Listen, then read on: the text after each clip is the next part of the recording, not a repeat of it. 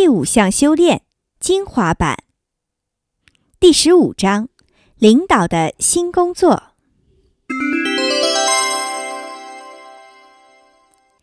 导读：根据传统的理解，我们认为领导是特殊及杰出的英雄人物，能够设定方向和做出重大决策，带领大家一起工作。但这背后隐藏着我们无力感的假设，认为我们自己没有能力改变当前，只有少数伟大的领导者才能做到。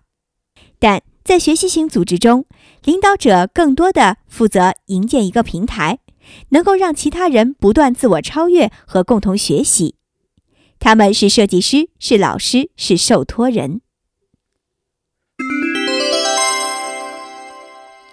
第一，领导即设计师。设计是一种隐藏在幕后的功能，不容易被直接看到。我们今天看到的结果源自过去的长期工作。而今天的工作带来的利益，也会到长远的未来才能显现。好的设计不会为组织带来危机问题。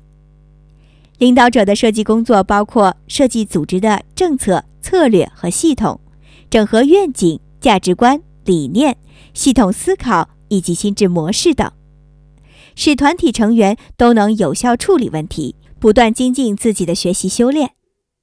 如果某些修炼发生抗拒的问题，建议不要强行推行，先找出阻力的来源，因为人们学习自己想要的，而不是别人认为他们需要学的。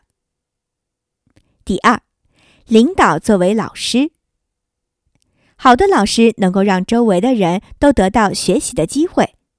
伟大的领导者的核心动力是渴望去服务，也就是仆人式领导，栽培手下的人能够真正成长。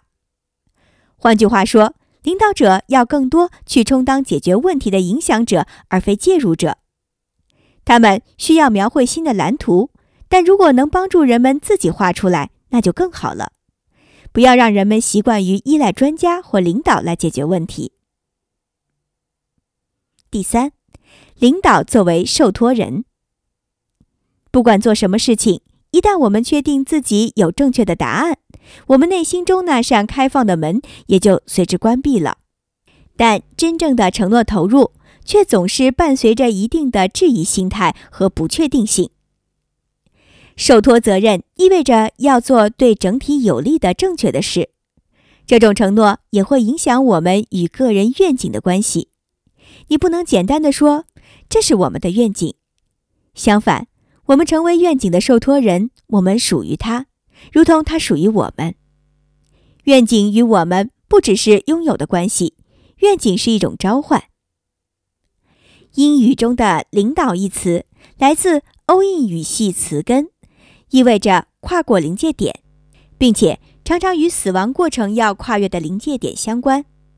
因此，不难理解有些出色的领导者有深层的个人觉醒的经历。真正起到领袖作用的人，他们的注意力是集中在做事情上，集中在自身所处的更大的系统中，集中在他们与未来要共同创造的事物上。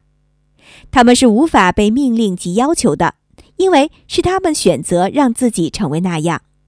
他们心中并没有既定答案，但能够影响周围的人，注入一种信心。